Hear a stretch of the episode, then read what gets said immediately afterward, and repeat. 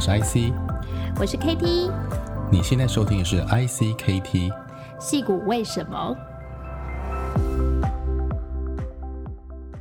？Hello，大家好，我是 KT。呃，我是戏骨为什么的主持人和制作人。那另外两位呢？IC 还有就是陆野，也是我们戏骨为什么的主持人、主持群哦。所以，我们今天呢又来这边，我们要来开，就是说有关这个美股 FinTech 的两只重点的标的股哦，就是 Square 还有 PayPal 啊。这两只呢也是 Catherine Wood 啊，就是 ARK 基金掌门人非常喜爱的两只股，那我们今天其实呃可能会把重点是放在这两家公司的商业模式，还有他们现在的一些市场前景以及呃新的布局哦。嗯，我知道说可能 这几天呢，整个大地震，当然这两家股票其实也是受到蛮大的影响哦，所以我们待会也可以来看，呃，在这个时局的时候，我们怎么来布局哦。好。那我先自我介绍一下哦，我是那个 KT。那目前现在除了戏骨为什么主持人之外，我还是呃美味生活的创办人哦。那目前现在在 IG、Facebook 和 YouTube 都有百万粉丝。那请大家多多的 follow 我，还有 follow 其他的主持人。如果说有呃任何议题哦想要私下讨论，也都欢迎写信给我们，或者是到戏骨为什么的 Facebook。还有就是我们的社团台系交流平台做交流。好，那今天一开始呢，我想呃先请另外两个主持人做一下介绍。好，大家好，我是 IC。那我现在是在这个矽谷呃旅居哈。那我之前在 UC Berkeley 当完访问学者，从二零一九年底到现在，目前也是台湾一家医疗科技平台叫做互贵兴业呃互贵 Tech 的一个策略长。那我过去十五年有呃蛮长的时间在创投业跟呃生技新创的领域，也在台湾的国家生技园区担任过两年的助理执行长，协助台湾的生技业在拓展国际的呃市场，还有连接国际医药大厂。那主持戏骨为什么大概一年的时间？呃，很高兴能够跟 KT 还有像鹿野一起来讨论哦。那从美国的新创到科技圈，还有我们现在呃比较关心的这个在上市的这些新创公司，或者是已经有一段成熟，我们今天讨论两家公司其实都有一段时间哈。他们如何去发展新的商业模式，还有在投资人给他们期待，以及呃我们如何去看待哦一些投资的策略，这是我们的一些兴趣，也是希望跟大家分享的资讯。好，鹿爷。好，那大家好，我叫路易斯啊，我是呃软体工程师，那我现在是住在戏谷这边，那我的长期以来我做的专案主要都是呃软硬体整合的，啊，那甚至也会长期关注一些就是线上线下的这些科技发展这样子。好，谢谢谢谢路野。那我们今天呢，一开始呢，我们可以先了了解一下，就是 Square 和 PayPal 这两家公司的一些核心产品的差异化，还有呃，给你讲一下就是 PayPal 的历史啦，这个交给 IC 了。那这两公司其实我都有参访过，那其实参访到现在也大概都有三五年的时间哈，所以其实印象都蛮深刻的。我不知道两位有没有去过，但是像 Square 跟 Twitter 都是在旧金山市区哦，是一个比较呃。这个精品型的 创业公司，然后非常的雕琢哈，很多这个美学的照片和那个呃公司的实况，如果大家看过照片的话，PayPal 跟 eBay 哈，过去就是一个比较在戏股典型的这个大型科技公司哈，时间也比较久哈。那关于 PayPal 的故事跟这个呃 eBay 之间，大家应该有知道哈，其实 PayPal 是一个很早期哈，就在西谷二一九九八年就创立的公司。那它的这个两个呃主要创办人哈，像 Peter Thiel 跟 Elon Musk，现在也是大家最知名的啊，像 Palantir 跟呃 Elon Musk 这个 SpaceX 啊特斯拉哈的这个呃创办人。所以那为什么他们当初成立这样子的一个呃支付工具哈，甚至第三方支付平台？其实只是从他们本来想要做这个呃，我们讲的呃行动行动载具的一个软体开发，或是安全安全开发的平台哈，慢慢的演变，其实没慢慢很快就演变到了一个他们发现了这样支付需求。然后他们有个有名的故事是，他们当初在这个募资的时候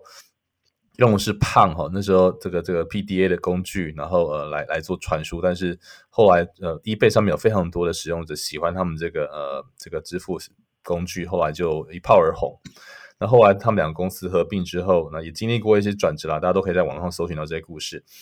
那在二零零二年的时候上市，同年被十五亿美金哈 eBay 来收购。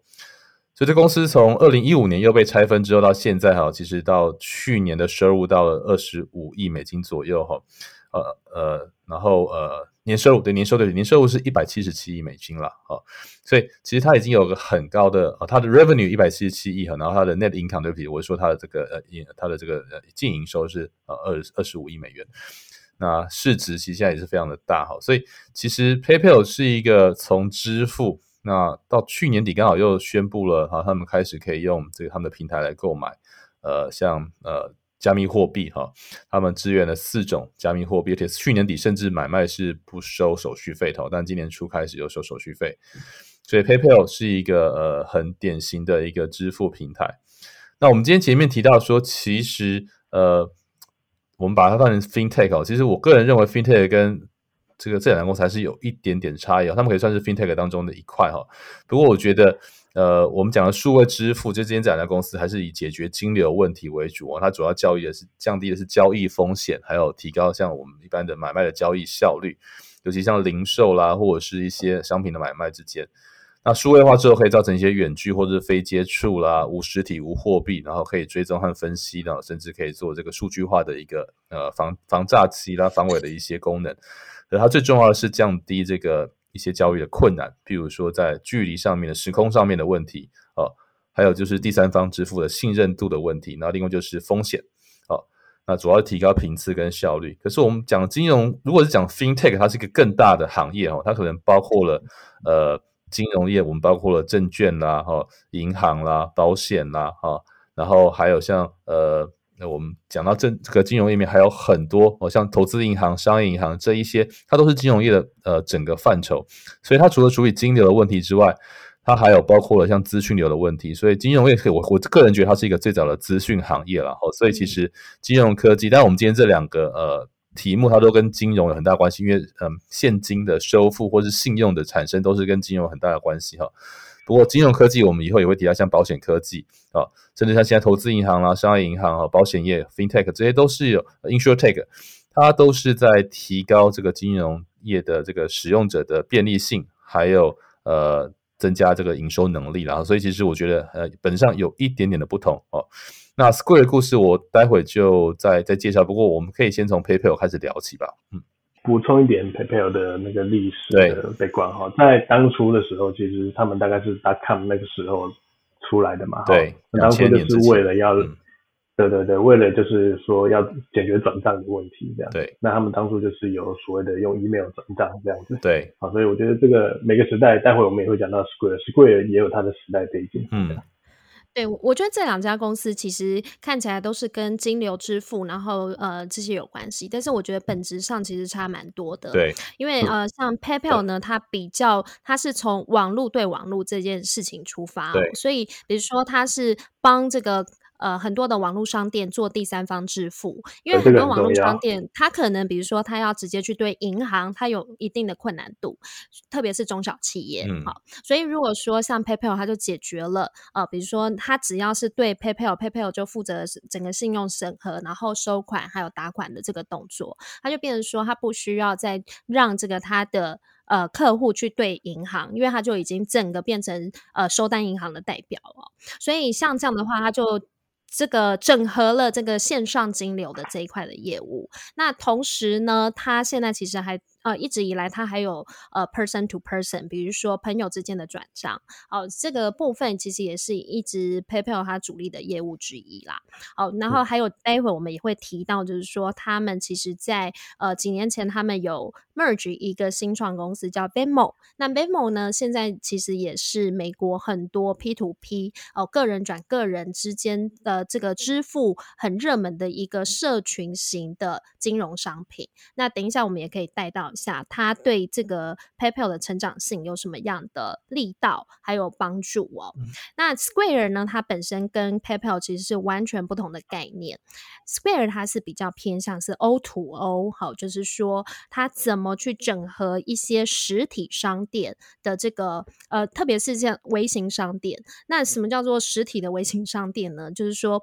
他们这些商店在过去呢，他们需要去跟这个刷卡，就是跟银行。常去申请这个刷卡机，然后这个呃。他的这个动作很繁复，然后他可能也要购买机器或者租用机器。然后 Pay 这个 Square 它是第一个呢，呃，提供了用手机就可以刷卡的这个功能给线下的这些实体商店哦。所以这个部分的话，其实跟 PayPal 的本质是差蛮多的。等一下我们也可以就他们的商业模式做一个比较呃初步然后的一个解析给大家听。好，然后陆岩刚刚呃是想要补充哪一个部分呢？我我就是要补充，就是当初 PayPal 其实会起来有一个原因，也是它搭上 eBay 嘛，哈，就是因为 eBay eBay 它就是因为都是买家跟卖家都是散户嘛，那他们需要一个信任的中间商来做第三方支付，就是比方说确定货到之后才放款这样子的机制。嗯、欸，所以这个是当初 PayPal 它其实很重要的一个一个成长的一个原因，这样。其实就有点像 Escrow 这样子，对对，就是说，对，对，为为什么它当初会会是这样的一个背景，就是因为 eBay 早期它非常多的 fraud。就是特别是现在还是很多。那我自己的经验，其实我以前在 eBay 上面卖了非常多包包。哦，这个我卖了非常多包包。老胡表示，是到货的。没有没有，我 是我是买货，我不是二手，我是买新，然后就是卖新的这样子。Okay, 所以那时候交易量还蛮大的。Okay. 可是那时候其实啊，是 eBay 刚崛起的年代，因为是十几年前哦。然后那时候其实呃，他 eBay 那时候其实刚 merge 了 PayPal，然后所以他们用了 PayPal 去做了很多 fraud 的管控，就是说他等于是说消费者先付钱到 PayPal 这边，然后呢，等到他收到货，确认这个货它是真货，然后是没有问题的，他会通知 PayPal，然后 PayPal 这边才会把钱转到就是卖家这边，所以它是一个中间的交易机制啊，我们就是叫 escrow，就是有点像是第三方的这个金。呃，叫做什么？第三方托付平台。然后后来，呃，在 eBay 的底下，他是这样做。但是我觉得后来 PayPal 目前现在是不是独立 eBay 在运作？二零一五年之后，对，对，他就独立出来，然后变成是他在服务呃整个线上的，就是呃，比如说交易交易网站，嗯、然后呃的第三方金流的一个角色。所以跟之前其实是完全不太一样的一个方式。对，像他现在也有像他有所谓的，就整合到电商网站里面，他有所谓的 PayPal 的 Express Checkout，好，就是所谓的一键一键支付这样子，啊，就是结账到最后一一个一个步骤的时候，你可以选用 Credit Card 信用卡，One Click 的，或者是它就快的，对，或者是对对很邪恶的 One Click，一点下去就。就几乎付钱这样子，嗯，加快那个 payment 的速度。可是我觉得像那个 Shopify 起来以后，它可能这方面的业务，我觉得会受到冲击哦。因为像 Shopify，它现在就是主打就是 DTC，就是 Direct to Customer 的这一种呃 online 的 e-commerce 网站哦。所以，变成说，呃，Shopify 它本身就提供了十种不同的金流模式哦，包括像我们比较常见的 Mastercard 这些信用卡，以及 Shopify 自己也去整合了，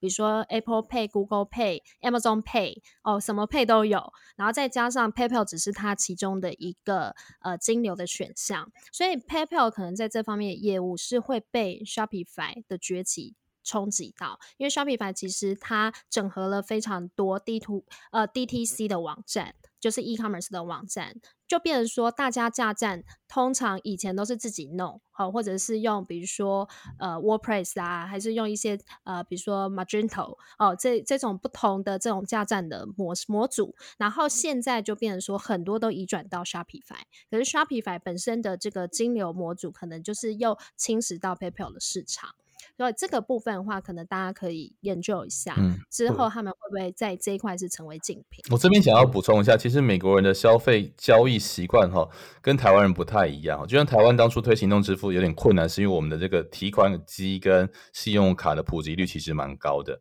哦，那可是台湾因为其实有经过双卡风暴，所以我们其实双卡率曾经一度非常的高。好，学生都可以申请信用卡，然后更不用讲，我们这个 ATM 这个全台湾便利商店到处都有，然后线上转账也非常容易。在美国，你如果像我们是当留这个 穷苦留学生啊，或是刚来的时候，其实信用卡很难请下来不说，你的这个账户也不太可能有很大量的现金。好，所以其实第三方支付也好，或是它采用这个从 debit card 可以提供你一定的这个呃转账的金额，它都造成了一些对美国，像美国很多人薪水不是一个月领，是两周领的哈。那所以其实表示它其实的现金的这个呃周转率是很高，它必须要很快的能够能够有一些小额的支付跟呃进出的这些需求。所以我觉得 PayPal 也好，Square 也好，它某个角度也是反映的，像当初哈，像 Square 当初崛起也是因为这种，像我们现在去 Farmers Market，对不对？那现在又不能够，大家不喜欢收现金哈，那因为因为怕这个感染嘛，所以呃，一个简单的行动支付工具就变成非常的需求需要。嗯，那所以其实这个是一个，我觉得从台湾这种高人口密度、高支付呃这个呃或是呃转账哈，很容易的。地方很难想象说，美国其实虽然是一个进步的国家，可是它在支付啦，在这种呃银行的体系，相较于台湾的效率是非常的慢，非常的落后了。我讲两位在这边比较久，应该很有感觉吧？嗯，我可以补充一个哈，就像 Square 当初它起来的时候哈，它也是主打它那个小的方形的盒子，对，啊，就是可以刷那种就是之前旧的磁条卡，磁条卡，对。他都知道他几家，他我觉得他是很聪明，他是用音孔，他也不是用什么蓝牙或是 USB，他就是插在那个 iPhone 的那个那个三点五 millimeter 的那个音音源孔上，这是非常聪明的设计。我那时候看到真是觉得太厉害了。而且我觉得最有趣的一点是什么呢？嗯、就是他当初做到这样的时候，他还做到可以 offline，就是离线。对。你今天你就算在一个没有网络的地方，嗯，好，他你一样可以说像没有网络，他只要知道，因为你就像什么 farmers market，那很多时候都是在一个，嗯我也不要说鸟不生蛋，狗狗不拉屎，就是有时候因为这边的印刷厂，off the grid 很容易发生，对，对，常常就是你就是没有网络这样，去到地方就没有。他他是用什么技术可以就非同步就好了，非同步就好了。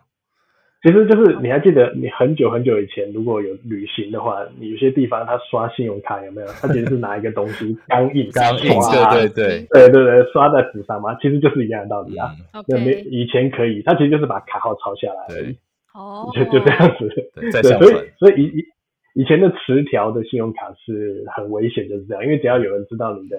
你的那个卡号，还有你的那些嗯。的一些暗码就可以了，但是现在新的晶片技术跟那个非接触式的，他们已经不是用这种方法。嗯，好，你就所以就要求一定要线上这样才能做，因为它有一些即时认证。对，Square 也与时俱进，它在过去十年也也发展了这一系列的，现在这个 NFC 啦，这个晶片卡也都可以吃了，甚至是独立性的 PLS，这我们等一下再介绍。对对对对。对然后，然后我们先呃把 PayPal 大概有一个系统先介绍完，嗯、等一下我们就讲 Square 的这个它的业务核心哦，它的产品。那 PayPal 我想要问两位的就是说，嗯、最近呢，就是木头姐姐，就是 Catherine Wood 哦，ARK 基金非常就是一直买这个 PayPal，是为什么？他、嗯、为什么重新翻红了？因为 PayPal 就是一个我们已经认识非常久的一个公司。但他最近又重新回到大家的眼前。我刚刚看了一下 Cathie Wood 在二十天的交易日里面，大概有七天买，有七天是买进 PayPal 的。嗯、那我我不过我猜他最近也买很多，因为你可以看到股票一直跌，他就拼命的在买。嗯，但他不会每一家都买啊，所以表示他相对来说他认同这个。我觉得 PayPal 最近应该是。嗯应该算比特币概念股哈，因为去年底，嗯、我还真的在去年那个二十二月三十一号那天跟朋友家在跨年，我们就说，哎、欸，我们来存一点比特币，然后哎、欸、想来想去，PayPal 那天不收手续费，我们就一人一人买了一百块之类的，这样就是这非常非常简单，你也不用想你要到什么交易平台去哈，它现在支持了以太币啦、比特币现金、比特币哈、莱特币这些，莱特。对，所以这是一个很方便，大家、嗯、现在收一点点手续费，可是对于你要去另外开一个账户来说很。相对来说，你就觉得哇，PayPal 你是一定是你的好朋友了。我们几乎来美国人都会有 PayPal 跟 Venmo，所以就是一个很很，我觉得这是一个蛮蛮蛮大的一个一个一个利多，就是说对他来说，哎，他他他即将搭上比特币这个列车。对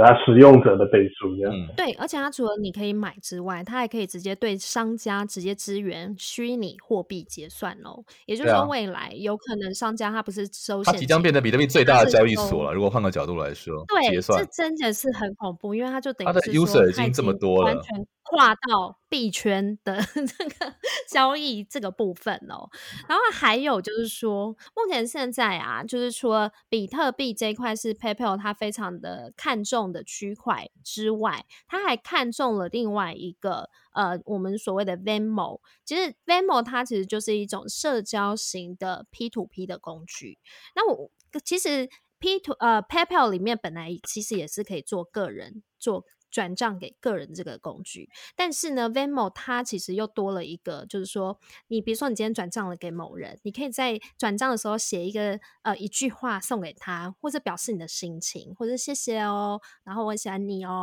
我喜欢你的产品哦，嗯、就类似像这样子，或者说拿拿去拿去买药这样，对。对，所以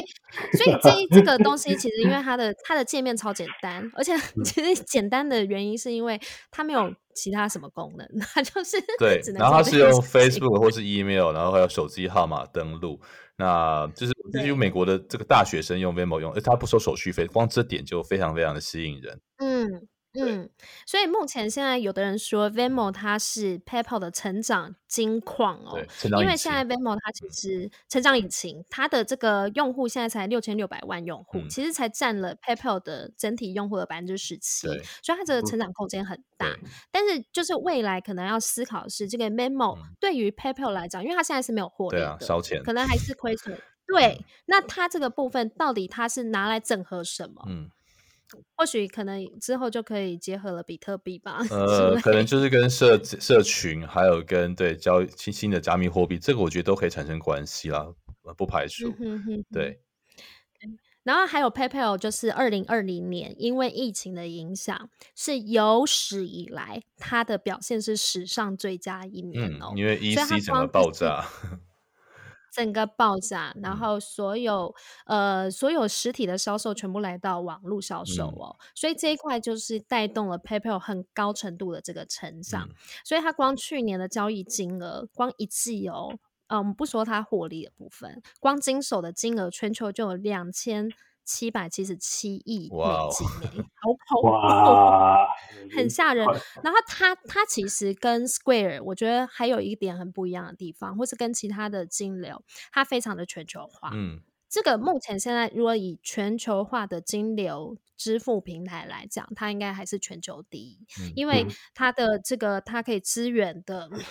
全球用户有三亿多人都使用它哦，然后它可以支援二十二种。的这个语言和货币，嗯、所以呃，目前现在其实以全球化来讲，其他美国的竞品其实还是很难跟上它的脚步。这也是他当初 eBay，我觉得跟他呃一起这个打下十年天下很大的关系了，因为呃 eBay 毕竟在很多国家都有这个跨国的拍卖这个买卖的行为哈，所以非常多的买卖家都会为了这个买东西卖东西而去设立 PayPal 的账号。那或是呃，我以前在旅行的时候也会遇到这样的问题啊，就是诶，不同国家的朋友，那有时候就只是只是转个账，那用 PayPal 就相当的方便，所以我觉得它的这个跨国的这个呃使用的情境和人数，的确会是它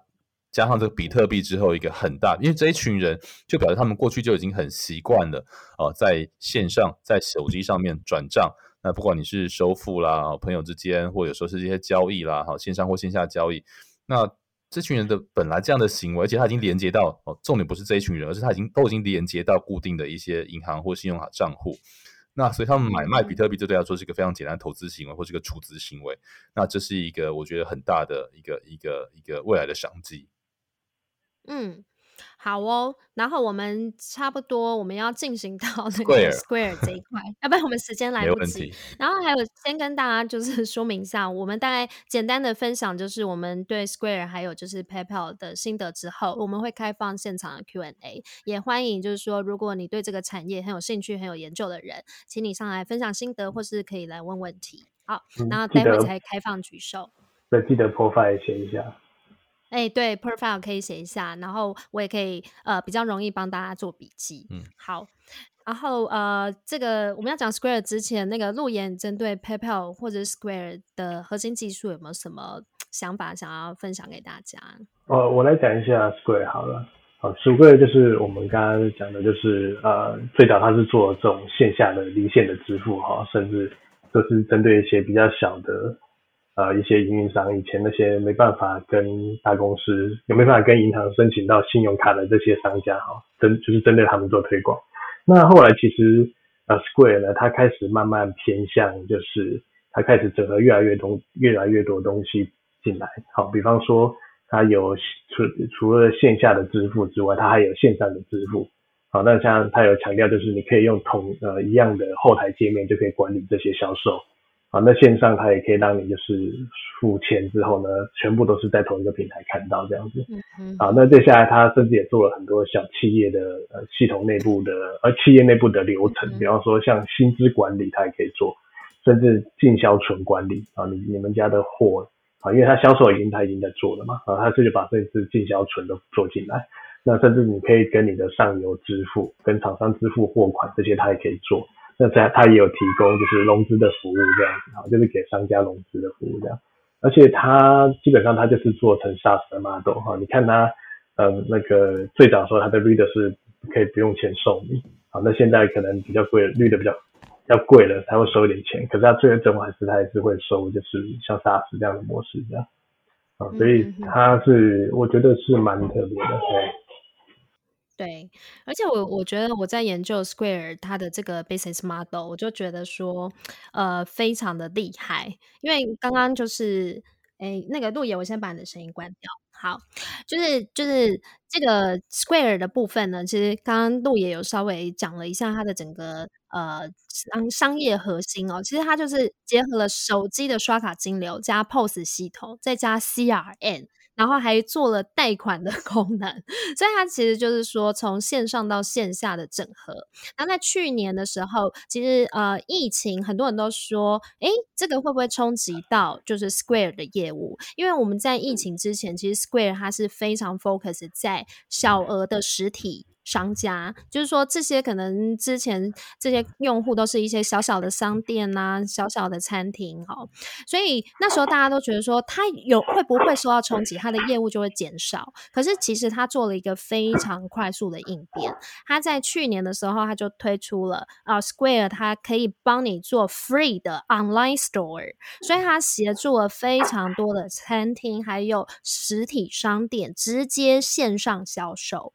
然后包。瓜帮你做了这个呃定位系统，呃订餐系统哦，定位系统，甚至还有 Curbside，就是说你可以呃在他的网站上 order，然后呢呃他东西好了，他就会 send 这个通呃讯息给你，跟你说东西好了，你可以来 pick up，然后你就在那个餐厅外面直接车不用下车，餐厅就可以把这个食物交给你哦。所以其实他们很快速的去灵活应变了这个。过去可能疫情影响的这个部分，所以也很快就是让他本来是做 offline 就是实体的这一块，直接把它就是拉到就是 online to。Offline to online 的这个 business 哦，然后再加上它有很强的 POS 的系统和 CRM 的系统，那这个部分其实我觉得，呃，未来它就是一个超级中枢系统，然后再帮所有的餐厅实体的店面，然后做这些所有大数据的搜集还有分析，所以这件事情在未来我我觉得它实在是太巨大太恐怖了，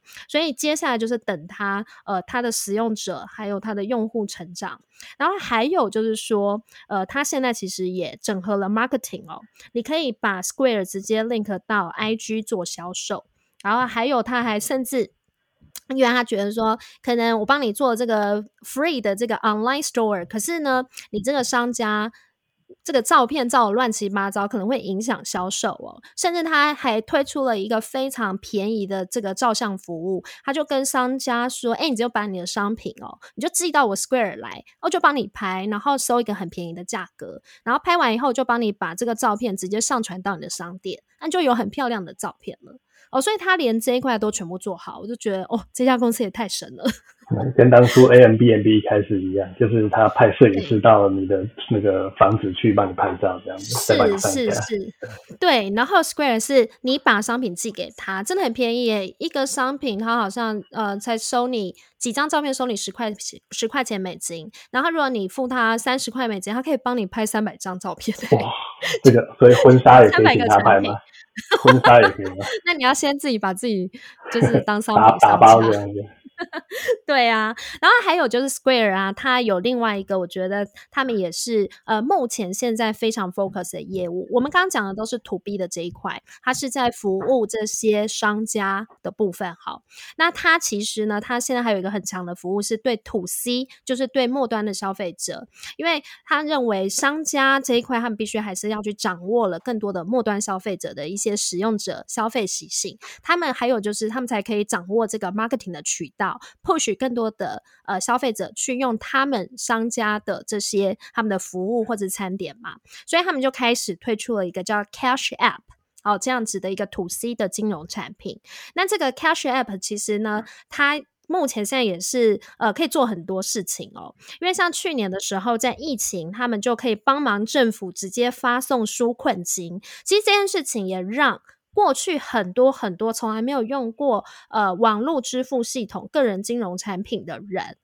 他。回到网呃，就是使用了他这个产品，因为你要去领纾困金，所以你就必须要去 download Cash App 这个东西嘛。哦，所以它就增加了非常多的 users，然后还有再来，它可以帮忙这个一些中小型的企业直接发薪水，朋友之间也可以小额支付转账。然后现在呢，呃，我相信最近大家应该都看到新闻，从去年二零二零年的时候。呃，Square 就大量的买比特币，买了五亿美金，然后呃，在上个月月底，他又买了一点七亿美金哦。他为什么要买这么多比特币？因为 Cash App 它之后，它已经可以开始买买卖这个比特币了，然后他也可以在上面买股票，所以变成说它是呃变成个人的一个包山包海、一站式整合的金融产品。好，这个部分大概是 Square，它目前现在在往个人的这个渠道上面，他们做了很多业务的增长的方式。好，嗯，那因为像我们有有一直讲到嘛，哈，就是这种付费的平台啊，尤其是在消费者这边的话，很重要是网络效应啊，也就是说你的朋友要有人用，那你才会想要用啊。比方说，我现在叫我开一个 Square 的 Cash App 好了。那我一定会觉得呃很麻烦，因为我要再开一个账户，还要连接银行账户什么的啊。所以如果让我觉得说我的朋友都没有人用的时候，我就不会想用啊。所以这就是为什么你看他就是想尽办法哈，让呃就是像你刚才讲的啊，让你的纾困金进来哈，然后甚至说让你可以购买比特币，去购买股票，这就是让让那个使用者有 incentive 去开启他的这个 cash app 这样去起始化这样。嗯哼哼哼，嗯，所以我们接下来可以看到很多的之后，他应该会有很多这方面的动作。对呀、啊，所以 ARK 在过去十天哦，光十天就买了七次 Square，拼命加码，现在是一种大特价的概念。呃，其实 Square。比较有趣的事情是他跟 Twitter 的关系哦，当然这是一个比较久远的故事了哈。不过大家可能台湾朋友可能不知道，其实 Square 当初的创办是 Jack Dorsey 哦，就是这个 Twitter 的 共同创办人之一。虽然在在外面大家都知道是 Twitter 的当初的一个很重要的这个核心成员，但是他有点像贾伯斯一样被这个呃赶出了公司，后来又重回到公司哈。所以 Square 跟 Twitter 一直有一些很有趣的连接哈。那他们的一些创办的历史啊，还有他们。对于一些呃，像 Square 其实也跟呃这个呃 iPhone 一样，是一个非常软硬整合，然后平台式的思维啊。也有人说 Jack Dorsey 是一个这个贾伯斯的骨灰粉哦，就是一个非常呃喜欢呃然后崇拜贾伯斯的一个创办人跟这个成功的这个企业经营家哈。所以呃从我角度的话，我其实常常会去看这个团队的经营特质哈。就像为什么我刚才谈 PayPal 的时候，我会去谈到这个 PayPal Mafia 啊，可能大家有听过哈，在这个呃两千年的时候，他们这个九八年创立到两千零二年哈，那被收购其实才四年时间，所以他们都是一群非常年轻的创业者，可能才二十出头，三十三十岁左右，那后来成就了非常多的一些新创公司或是创投，那所以呃 Square 它的另外一个共同创办人叫 Gene 呃呃这个 McKelvey。他也是变成一个呃亿万富翁哦，到去年好像是那个 Forbes 上面的这个前五百前五百富的第三百多名哈，所以其实像这两家公司，他们成立的时间哈，一个比较久，大概是呃两千一九九八到现在，已经将近二十二年了。那 Square 是二零零九年哈，这个是金金融风暴之后，所以他们在两个不同的呃阶段，一个是这个大康 Bubble 哦阶段的之前，而且是成功被收购的公司。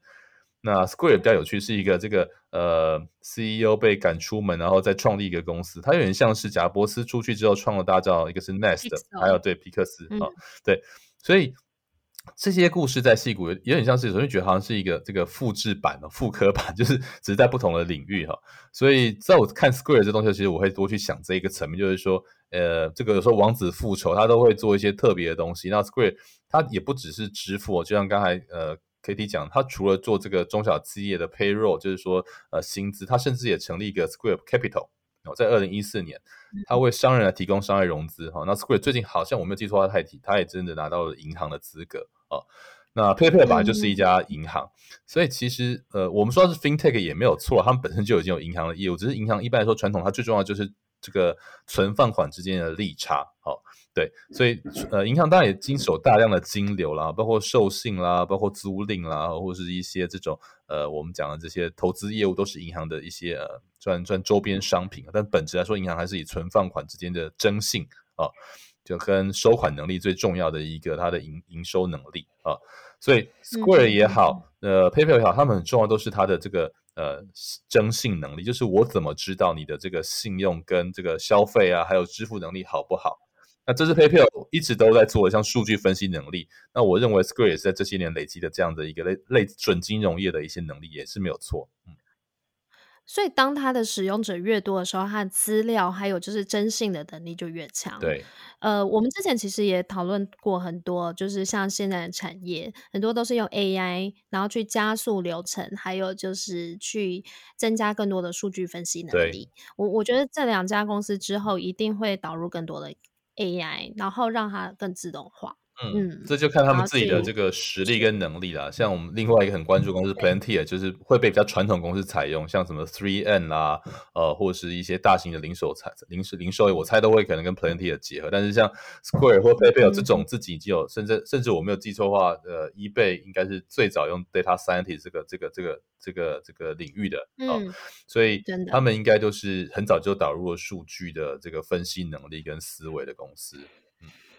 嗯，是，然后还有就是说，在他们的财报表现上面啊，嗯、就是呃，他们才刚公布的 Square Q4 的去年 Q4 的财报是呃三点一六 billion 美金哦，其实跟同期比较，成长百分之一百四十一耶，超恐怖哇！所以我觉得他真的是这两家公司都是因为疫情造就了他们高速成长，而且特别是 Square，我觉得大家过去其实是疫情的关系，然后有点看衰它，就是会觉得说这家公司都是做实体的，会不会完蛋嘛？嗯、但我觉得它其实这个在呃策略上面的运作，还有就是在技术上面的整合能力超级强，所以他们很快就推出这个像 online 的这个 store，然后而且是 free 哎、欸，而且帮你做了好多事情，就是去拯救这些实体的商。我觉得因为 Kitty 你没有出门消费，所以可能感受不深，反而因为像我们有去那个 Yosemite 啦，或者是雷塔后。超多商店都不收现金，光这点就会感觉。现在谁敢收现金啊？所以所以 Square 一定爆炸啊！因为就是你这个还活得下来商家就全部改用 Square 了，这是一个很很巨大的收益来源。嗯嗯，而且用户就是增加更多。对，嗯对，因为现在真的，哎，我从前年到现在都没有再领过钱 哎。我们今年发红包，我老婆说一定要给小孩现钞，结果领完说：“IC，你说的没有错，果然现钞都是 很脏。”我的现金，我的现金是放了一年以上，保证没有病毒。所以，所以我觉得应该发比特币吧？对啊，比特币，嗯，对对对对，就给给小孩一个冷钱包这样子。是好，那我们今天呢，其实呃也很快速的讨论了两家公司，然后也非常谢谢。就是 IC 杜爷，还有就是 Indigo 老师、路易老师的分享哦。那也非常谢谢刚刚上来的这个 speaker 的提问以及交流。那如果说有任何的问题呢，也欢迎在我们的 Facebook，还有就是我们的台矽交流平台做提问。那我今天也会把就是我们的这个笔记呢，呃，尽快放上去。那大家也欢迎来我们的这个社团做更多的讨论。好，那就今天大概就告一个段落，然后呃，我们下一次呢的题目还没有定，所以如果你对呃矽谷为什么可或者是美股方面呢、你觉得有任何的心得或建议，也欢迎来信给我们，让我们知道说，诶，什么题目是大家可能比较喜欢，然后想要研究的。好，这个部分我们也可以尽快的规划。好哦，非常谢谢大家今天的参与哦。那之后呢，再欢迎就是继续的 参与我们戏骨为什么的系列讲座。好，那我们就今天先跟大家说拜拜喽。好，我是 KT，若有任何问题就欢迎来信，然后也呃追踪我们现在台上的这些 speaker 他们的 IG 哈，或者是我们的这个 Clubhouse 的账号。好，谢谢大家。谢谢。那晚安，好安，午安。好，我们的 iTunes、Spotify 和 SoundOn 都上线喽，你可以在这些平台找到矽谷为什么。再次感谢 Varus Island 台湾和数位时代媒体创业小聚的独家赞助。另外，我们在 Facebook 上面的社团，呃，台企交流平台也欢迎大家加入我们的社团。谢谢大家。好，谢谢，拜拜。拜拜。